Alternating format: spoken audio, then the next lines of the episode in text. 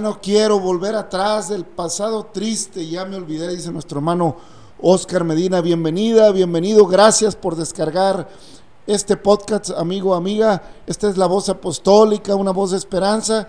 Y damos gracias a Dios una vez más por su misericordia, su amor, la oportunidad que nos da, pues de hacer este espacio, de eh, comentar su palabra, de eh, meditar a través de este medio, compartir con usted que nos hace el favor de descargar. Si va de pasada por aquí, si estando buscando contenidos en, las plataformas, se topó con la voz apostólica, pues eh, denos la oportunidad, escúchenos, eh, comparta con nosotros y bueno, ojalá y podamos ser un granito de arena en su vida para motivarlo a buscar la palabra de Dios.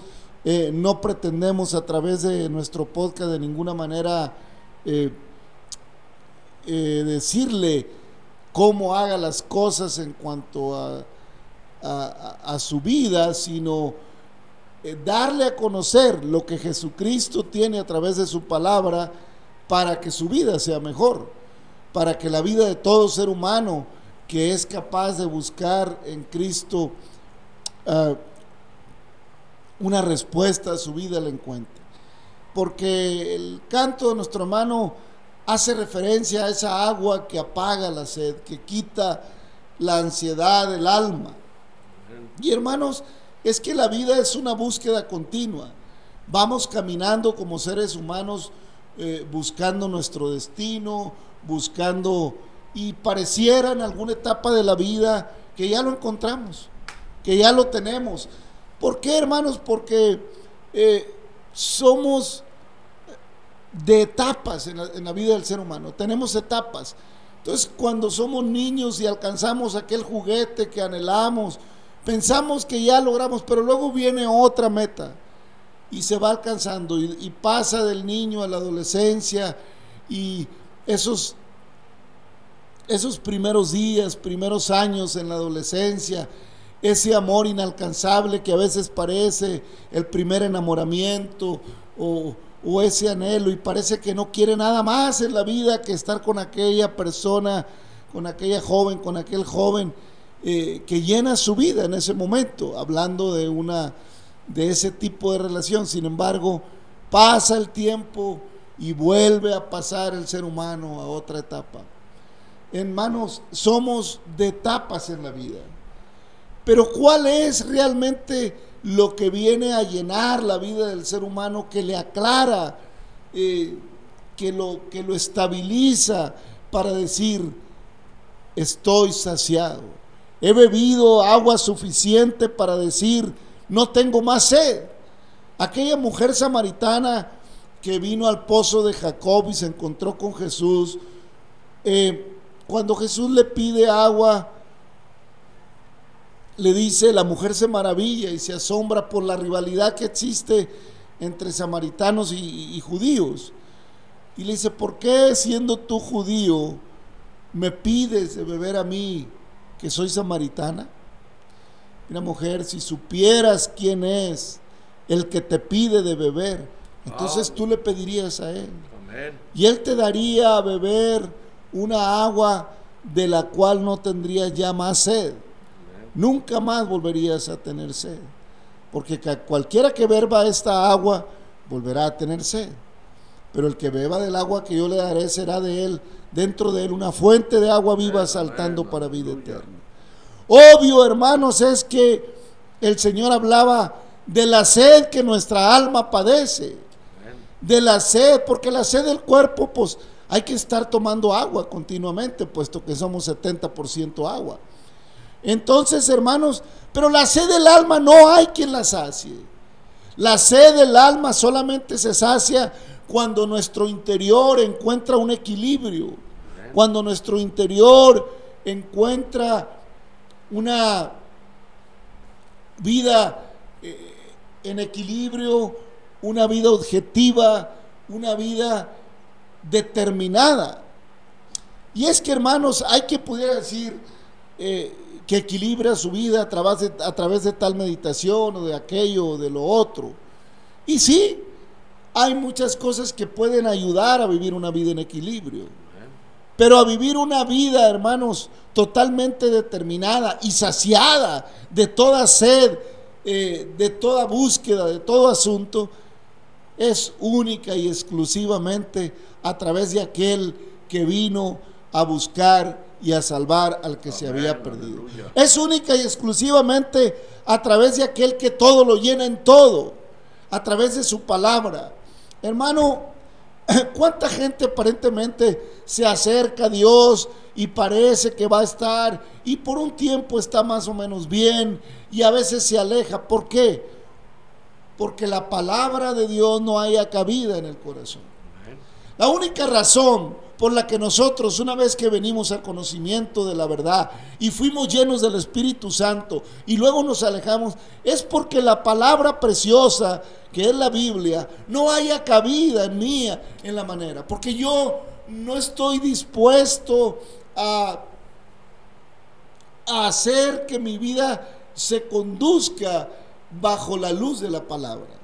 Hay cosas que me gustan de Dios, hay cosas que acepto de Dios. Me gusta que Dios me levante cuando estoy caído. Me gusta que Dios consuele en mi tristeza cuando sufro alguna pena.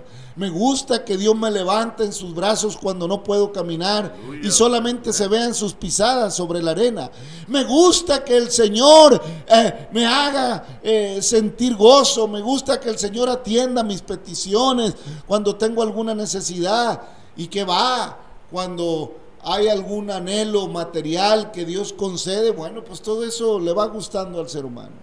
Pero cuando viene la palabra eh, de corrección, cuando viene la palabra de compromiso, cuando el Señor nos dice, ¿me amas?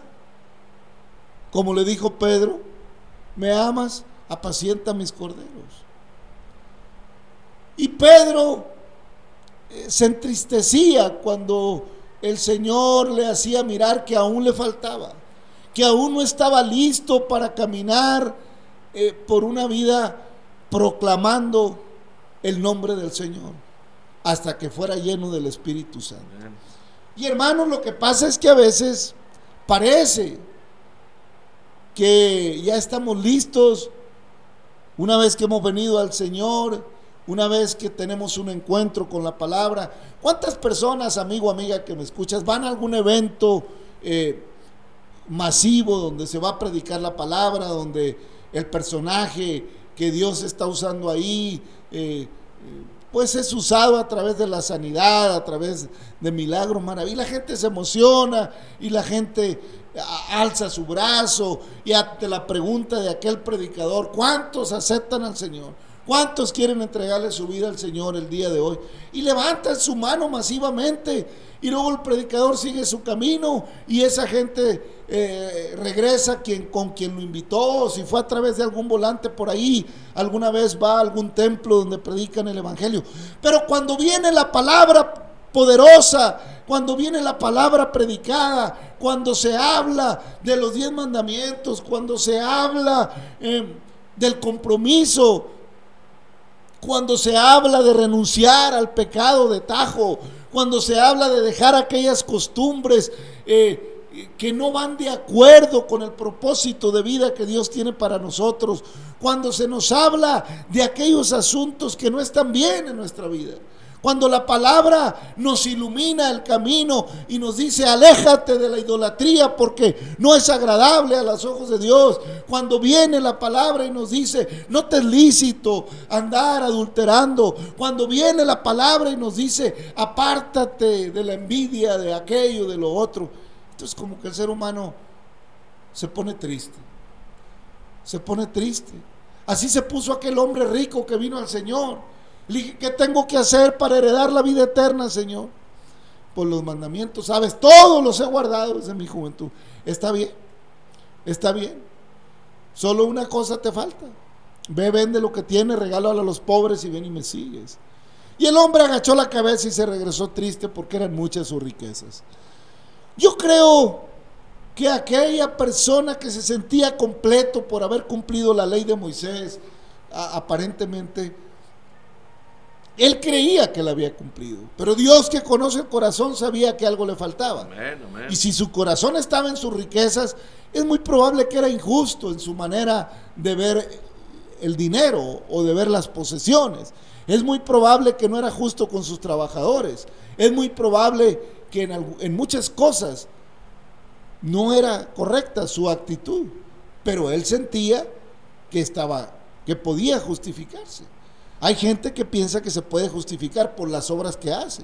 Y no es que Dios no se ponga contento de que usted y yo hagamos buenas obras. La fe sin obras es muerta.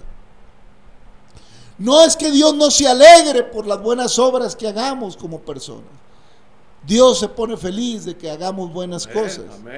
De lo que Dios se entristece es de que no las haga por fe, sino por ser visto de los hombres. O que no las haga por una fe verdadera hacia el Señor, sino que yo pretenda con esas obras ganarme el favor de Dios. Usted no necesita ganarse el favor de Dios. Usted, yo no necesito ganarme el favor de Dios. Él nos lo ha regalado su favor. Él ha tenido misericordia ya de nosotros.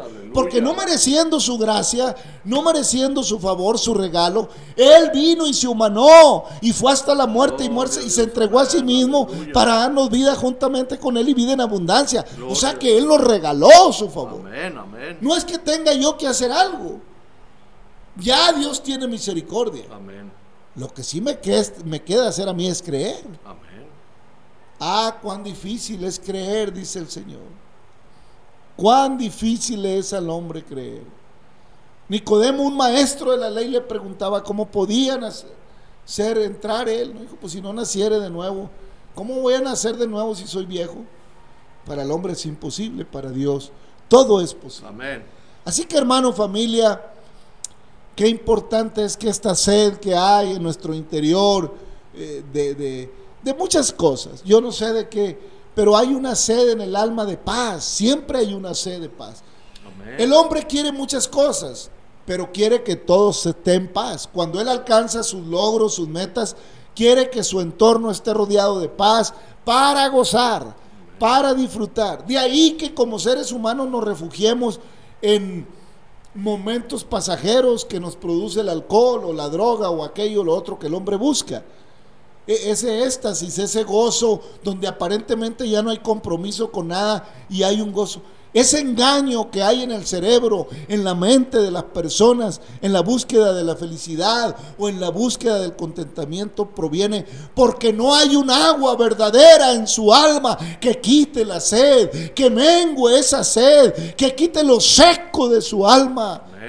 Pero cuando viene Cristo dice, yo te voy a dar a beber una agua que va a ser dentro de ti una fuente de agua viva. Hermano Navarro. Amén. Amén, hermano, así es. No, y pues bendito sea Dios que pues hasta aquí nos ha ayudado. Y yo sé también que así como batalla mucha gente para aceptar, o sea, pues sí es cierto lo que dice el hermano, o sea, todos queremos un Dios conforme a nuestros deseos y, y que un Dios que nos provea y todo, pero que no nos exija, que no, que no nos pida más de lo que, de lo que nosotros no queremos dejar. O sea, y todo lo que el Señor quiere quitarnos es lo que no nos hace falta. Pero el hombre se aferra en seguir, en seguir en lo que el mundo ofrece. Mire, ¿cómo no nos va a conocer el que hizo todas las cosas? O sea, el Señor sabe perfectamente todo lo que al ser humano le hace daño. Y el ser humano no entiende que el plan de Dios, por eso el apóstol Pedro dice, ser santos, porque el Señor es santo y así dice el Señor, que es un pueblo apartado y así quiere que nosotros, que nosotros nos apartemos de todo lo que no va de acuerdo con lo que Dios quiere. ¿Qué es lo que quiere Dios? Ah, pues un pueblo en paz. Sí, que esté en paz, pero con su alma, con el prójimo, con todo lo que le rodea. ¿Por qué? Ah, porque el Señor nos dijo, mi paz les dejo, mi paz les doy. Yo no la doy como el mundo la da. O sea, sabemos que la paz que Dios nos da es la de adentro. Es agua preciosa que viene de Él, que pues desde el día que nosotros la tomamos, viene siendo su palabra preciosa y que la vemos y la saboreamos y la analizamos y pues es el alimento y es el agua y es todo la palabra. Y con esa palabra todos los días, todos los días nos alimenta. Y ahí está la palabra para todo aquel que quiera. No es exclusiva para nadie, sino que quiere que todo aquel, dice, todo el que lee mi palabra, el que cree mi palabra, yo le daré vida. O sea, Él es la vida. Y ahí nos está diciendo todo en su palabra. Pero si el hombre se aferra a seguir buscando a su manera, pues mire, lo único que pasa es que, como dijo el profeta, ya no te estires para que no se aprieten más tus ligaduras. Pero bueno, este ya es cuestión de cada quien. Aquí nuestro intento es de, nuestra idea es de compartirle las maravillas que Dios ha hecho con nosotros. Estamos muy agradecidos con Dios y deseamos con todo nuestro corazón que Dios le bendiga. Como dijo nuestro hermano, no deseamos de imponer nada, o sea, Dios nos libre de una religión, una creencia, un carácter. No, no, no. Ya todo Dios ya lo hizo y lo hizo en orden. Lo único que queremos es compartir porque de gracia recibimos, de gracia queremos compartir, hermano. Amén, hermano. Ahí en, la, en el Evangelio según San Juan, capítulo 4, encuentra usted la historia de la mujer samaritana. Porque cuando viene la mujer, en el versículo 7, vino una mujer de Samaria a sacar agua y Jesús dijo, le dijo, dame de beber. Pues sus discípulos ha- habían ido a la ciudad a comprar de comer. La mujer samaritana le dijo, ¿cómo tú siendo judío me pides a mí de beber que soy mujer samaritana? Porque judíos y samaritanos no se tratan entre sí. Respondió Jesús y le dijo, si conocieras el don de Dios y quién es el que te dice dame de beber, tú le pedirías y él te daría agua viva. Amén. Eh, hace una aseveración el Señor a la mujer, dice, si conocieras el don de Dios. ¿Y quién es el que te dice, dame de beber? Hermanos, esa es la clave. Amén. Conocer el don de Dios y entender quién es el que nos dice, yo vine a buscar y a salvar lo que se había perdido. El regalo de Dios, si conocieras el don, el regalo de Dios. Yo he venido para que tengáis vida, dice el Señor, y la tengáis en abundancia. El que me viene, el que viene a mí yo no le echo fuera. Él es el regalo, Amén. porque Dios Aleluya. proveyó a través de los tiempos un cordero sin mancha y sin arruga, como lo hemos dicho en muchas ocasiones. Amén, amén. Él mismo envió a su Hijo único para que Ah. todo aquel que en él cree no se pierda, mas tenga Amén, la vida eterna. Él es el regalo de Dios para la humanidad. Él es el regalo de Dios para la humanidad, Amén. para que no perezcamos, para que nuestra sed sea saciada a través de la esperanza preciosa Amén. que Cristo nos da en su palabra. Un regalo hermoso, un regalo que vino a cumplir la ley, una ley que estamos viendo a través de la palabra en el Antiguo Testamento que al pueblo le costó trabajo cumplir. Pero Dios provió a un cordero sin mancha Aleluya. para quitar el pecado del mundo. Y hermano, es necesario conocer el don de Dios Amén. y saber quién es el que nos dice, dame, hijo mío, tu corazón y miren tus ojos por mis caminos y te enseñaré cosas grandes y ocultas que tú no sabes, que tú no conoces. Nicodemo siendo maestro, le costaba trabajo entender y conocer quién es el que estaba ahí. Aleluya. La mujer samaritana pudo darse cuenta a la hora de, de intercambiar expresiones con Cristo, pudo decir, me parece que eres profeta. Todo porque le dijo a la una pregunta del Señor, ve y háblale a tu marido, no tengo marido, está bien, has dicho bien, has tenido cinco, y el que ahorita tienes no es tu marido. Así es como el Señor eh, trata con ella y ella puede entender que hay algo en Jesús. Amén. Me parece que eres profeta. Y fue y le habló al pueblo y el pueblo creyó. Creyó porque pudo entender que el agua que Cristo tenía no la podían sacar de aquel pozo. Amén. Qué importante es entender, hermanos, cuando lo que Dios me puede dar no lo voy a encontrar en mil libros. Amén. No lo voy a encontrar en, en mil filosofías, en, en- en- todo aquello que ofrece el mundo. ¿Dónde voy a encontrar esa agua que apague la sed del alma? ¿En dónde? Podrás eh, beber de muchas aguas temporalmente y volverás a tener sed. Porque una vez que pase aquella emoción de aquella filosofía, de aquello, volverás a hacerte preguntas. Hay muchas cosas, hermano, que son injustas en la tierra. Hay muchas cosas que probablemente quedarán sin respuesta. Pero lo que sí le puedo decir, que cuando Dios viene a nuestra vida, que cuando el Espíritu Santo se posa en nuestro corazón, podemos entender aquello que nos es difícil y podemos aceptar aquello que no podemos cambiar. Y entender, hermanos, que hay que hacer nuestra parte en la vida y caminar en lo más justo que se pueda, haciendo aquello que a Dios le agrada y que al final sabemos que de Dios tendremos la vida eterna, hermano Navarro. Amén, hermano, así es. No, pues cómo, cómo vamos a, a contradecir los que hemos entendido la palabra y que realmente estamos pues bebiendo de esa agua día con día, ¿verdad? Yo la mera verdad no entiendo por qué a veces el ser humano está pa- pasando por, por momentos difíciles y el Señor lo que no, no lo regala. El Señor nada, o sea, Él pagó, por eso fue a la, a la cruz a pagar el precio del pecado. O sea, el hombre es tan terco, tan, pues no sé, tan orgulloso. Mi- i- imagínese co- cómo me voy a poner yo con mi creador en contra. Bueno, será porque a lo mejor el que no le conoce, pues sí se pone, ¿verdad? Pero una vez que le conoce, que es el Todopoderoso, que por Él nos levantamos día con día, y que por Él caminamos, y que por Él tenemos vida. Óigame, y, luego a final de cuentas, nos ofrece la vida eterna, gratis. Oh, precioso Señor. Ese precio tan hermoso que pagó es lo que nosotros tenemos que reconocer. Porque si creemos que la vamos a hacer así nomás, a nuestro conocimiento, a lo que ya, no, yo ya con esto lo hago. Déjeme decirle que vienen tiempos más difíciles. Ahorita, hoy es el día de salvación. Mañana no lo sabemos, hermano.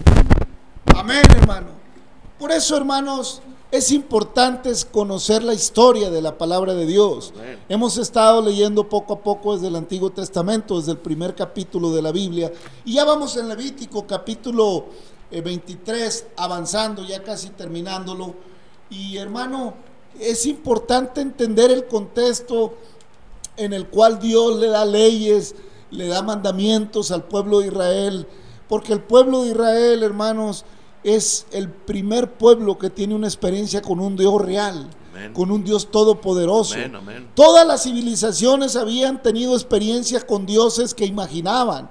Todas las civilizaciones se habían hecho dioses de piedra, eh, habían hecho acá en México las tribus prehispánicas, adoraban a la luna, al sol, a los elementos, porque, pero de alguna manera, hermanos, eh, Dios busca que el hombre le conozca. Amén. Dios se da a conocer al hombre para que comprenda que hay un solo Dios todopoderoso que hizo los cielos y la tierra y que ama su creación y que ama con especial manera al ser humano. Amén.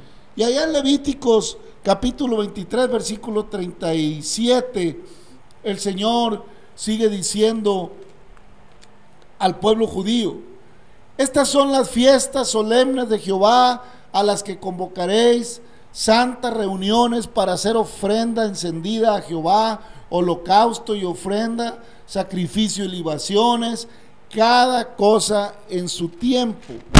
Son lo que, lo que hemos venido hablando, las fiestas solemnes eh, que Dios da a Moisés eh, para que el pueblo llevara a cabo. 38 sigue diciendo, además de los días de reposo de Jehová, de vuestros dones, de vuestros votos y de todas vuestras ofrendas voluntarias que acostumbráis dar a Jehová.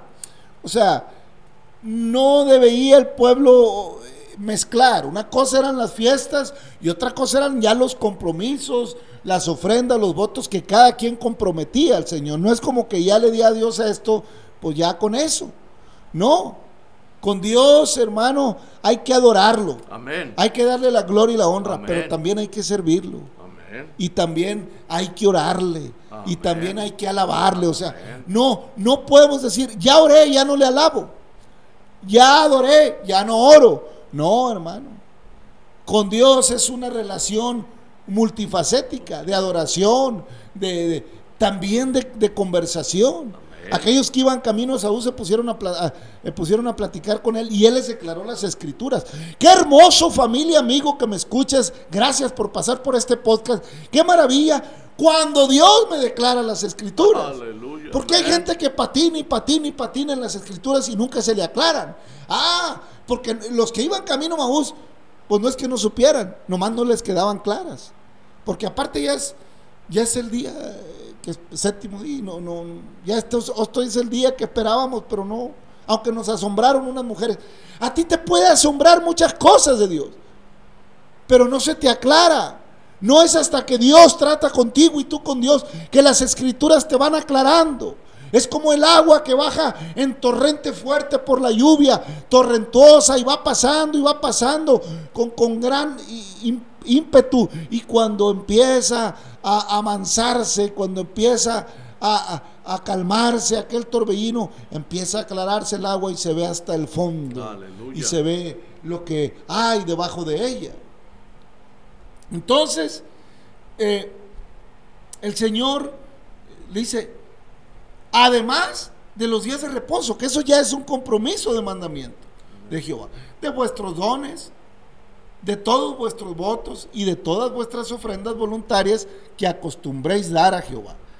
Pero a los 15 días del mes séptimo, cuando hayáis recogido el fruto de la tierra, haréis la fiesta a Jehová por siete días. El primer día será de reposo y el octavo día será también día de reposo. Al iniciar la fiesta, iniciaría con día de reposo y al finalizar también con día de reposo, porque era de siete días. Y tomaréis el primer día ramas con fruto de árbol hermoso, ramas de palmeras, ramas de árboles frondosos y sauces de los arroyos, y los regocijaréis delante de Jehová vuestro Dios por siete días. ¿Se acuerda que a Cristo le tendían palmas o ramas de árbol al, al paso? Y se porque tenían gozo y fiesta. El pueblo judío sabía de celebrar fiestas, sabía. Entonces cuando entraba en un gozo de fiesta a Jehová, ellos tendían las ramas en alusión a estas fiestas que ellos estaban acostumbrados. Amén. En reconocer que estaban contentos y reconocían que Jesús era el Mesías. Amén.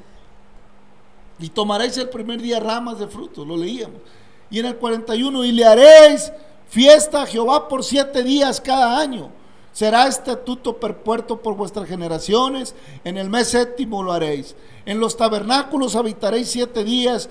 Todo natural de Israel habitará en tabernáculos, para que sepan vuestros descendientes que en tabernáculos, en tabernáculo hice yo habitar a los hijos de Israel cuando los saqué de la tierra de Egipto. Yo Jehová vuestro Dios. Así habló Moisés a los hijos de Israel sobre las fiestas solemnes de Jehová. Tenía que hacer las fiestas de los tabernáculos el pueblo por siete días para que no se les olvidara que fueron eh, peregrinos en el desierto, habitando en tiendas, habitando por 40 años hasta llegar a la tierra que fluía leche y miel. Y es que a veces, hermano, como seres humanos, es fácil que se nos olvide lo que Dios hizo con nosotros y queremos volver a Egipto muchas veces. Qué importante, hermanos, es que recordemos, de ahí las fiestas que Dios le daba al pueblo para que mantuviera su memoria. Afortunadamente para nosotros, hermanos, el Señor ha enviado a su Espíritu Santo para que mi vida viva en una fiesta de amén. 365 días al año, porque Cristo vive en mí, hermano. Navarro. Aleluya, así es, hermano. Oiga, pues es que de todo, o sea, en todo el Señor lo provee a uno. Fíjese, no, mucha gente dice, no, muy agüitado andar de hermano. Pues sí, porque estamos impuestos a lo mundano, pero no hemos probado esa agua preciosa, lo que el Señor nos da. No, claro que no es un, un Dios. Si, si de veras lo probare, usted dejaría ese criterio tan mediocre. No, nuestro Dios es un Dios perfecto, hermoso, hermoso. No hay otro Dios como nuestro Dios. Por eso el Señor Jesucristo les decía, ¿verdad? No, pues mi paz es la que usted necesita. La gente piensa que, que no, que lo- los hermanos están amargados. Déjeme decirle que no, al contrario. Usted lo ve por lo físico, que ya no andamos ahí con la botella, ni andamos ahí gritando, ni andamos... Pero por nuestro corazón se regocija en nuestro Señor y Salvador Jesucristo. Aleluya. En Cristo somos más que Amén, vencedores amén. y Él quiere que tu vida sea de victoria, amigo, amigo Amén. que me escuchas, hermano, hermana. Dejemos que la palabra de Dios more en nosotros Amén. para que seamos libres en todo tiempo y vivamos de fiesta con Jesús. Gracias, Señor, en el nombre de Jesucristo, por tu palabra, por el, el tiempo, el espacio que nos das a través de este medio. Bendice a todos tus amigas, amigos, hermanos y hermanos, con la paz preciosa de Cristo. Derrama bendición sobre cada oyente, Señor. Ten misericordia de la humanidad. Bendice a tu iglesia, a tu pueblo de Israel. Y bendice a todo ser necesitado en todo lugar. Señor. Gracias en el nombre de Jesucristo. Familia, amigo, Dios le bendiga. Hasta mañana.